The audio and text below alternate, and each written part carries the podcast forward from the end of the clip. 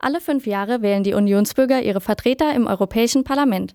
Und als erste Amtshandlung wählen die neuen Mitglieder diejenigen, die das Parlament und seine Organe leiten.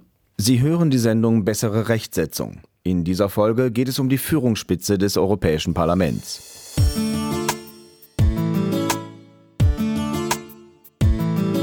Das Europäische Parlament ist eine demokratische Versammlung. Seine Abgeordneten werden in allgemeiner Direktwahl von den Bürgern gewählt und sie üben ihr Mandat frei und unabhängig aus. Das Parlament hat auch eine klare Struktur, in der einzelne Mitglieder besondere Verantwortung tragen. Werfen wir doch einmal einen Blick auf die Führungsspitze des Europäischen Parlaments. Da wäre zunächst einmal das prestigeträchtigste Amt, das des Parlamentspräsidenten. Der Präsident leitet die Aktivitäten des Parlaments und sorgt dafür, dass die Geschäftsordnung eingehalten wird. Und er vertritt das Parlament nach außen, gegenüber anderen Institutionen und auf der Weltbühne. Das bedeutet, dass er sehr viele Aufgaben hat, die er aber nicht alle allein wahrnehmen kann. Hier kommen die Vizepräsidenten ins Spiel. Insgesamt sind es 14. Sie unterstützen den Präsidenten und vertreten ihn manchmal. Beispielsweise können sie an seiner Stelle Plenarsitzungen leiten. Alle 14 Vizepräsidenten haben bestimmte Aufgabenbereiche. Sie sind für die Beziehung zu den nationalen Parlamenten, aber auch für Sicherheit, Haushalt, Gebäude oder Mehrsprachigkeit zuständig. Dabei wird auf Ausgewogenheit geachtet. Die Vizepräsidenten vertreten unterschiedliche politische Richtungen und stammen aus verschiedenen Mitgliedstaaten. Das Wort Questor dürfte all jenen bekannt vorkommen, die Latein können. Dieses Amt gab es schließlich schon im alten Rom. Dort waren die Quästoren beispielsweise für Finanzen und Steuern zuständig. Die fünf Quästoren im Europäischen Parlament kümmern sich für die Abgeordneten unter anderem um Verwaltungsangelegenheiten, Arbeitsbedingungen und Büroausstattung. Der Präsident, die Vizepräsidenten und die Quästoren bilden das Präsidium des Europäischen Parlaments. Als Leitungsorgan des Parlaments hat es weitreichende Befugnisse. Es regelt seine Arbeitsweise und Fragen der internen Organisation.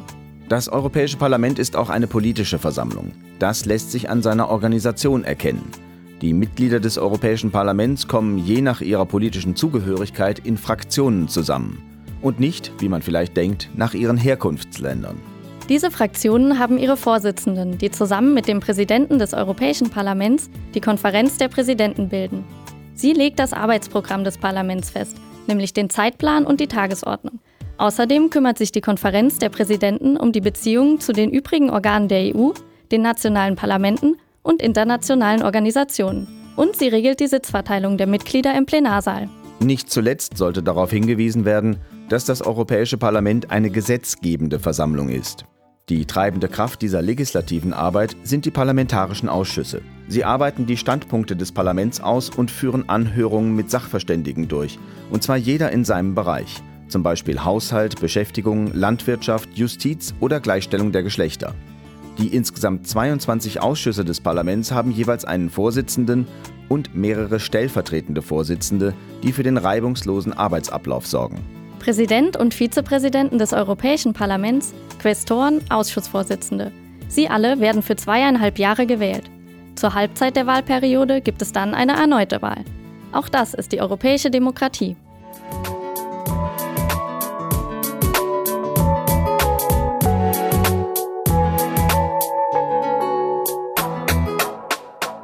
Diese Sendung wird Ihnen präsentiert vom Europäischen Parlament. Mehr dazu finden Sie auf der Website der Denkfabrik des Europäischen Parlaments, EP Think Tank.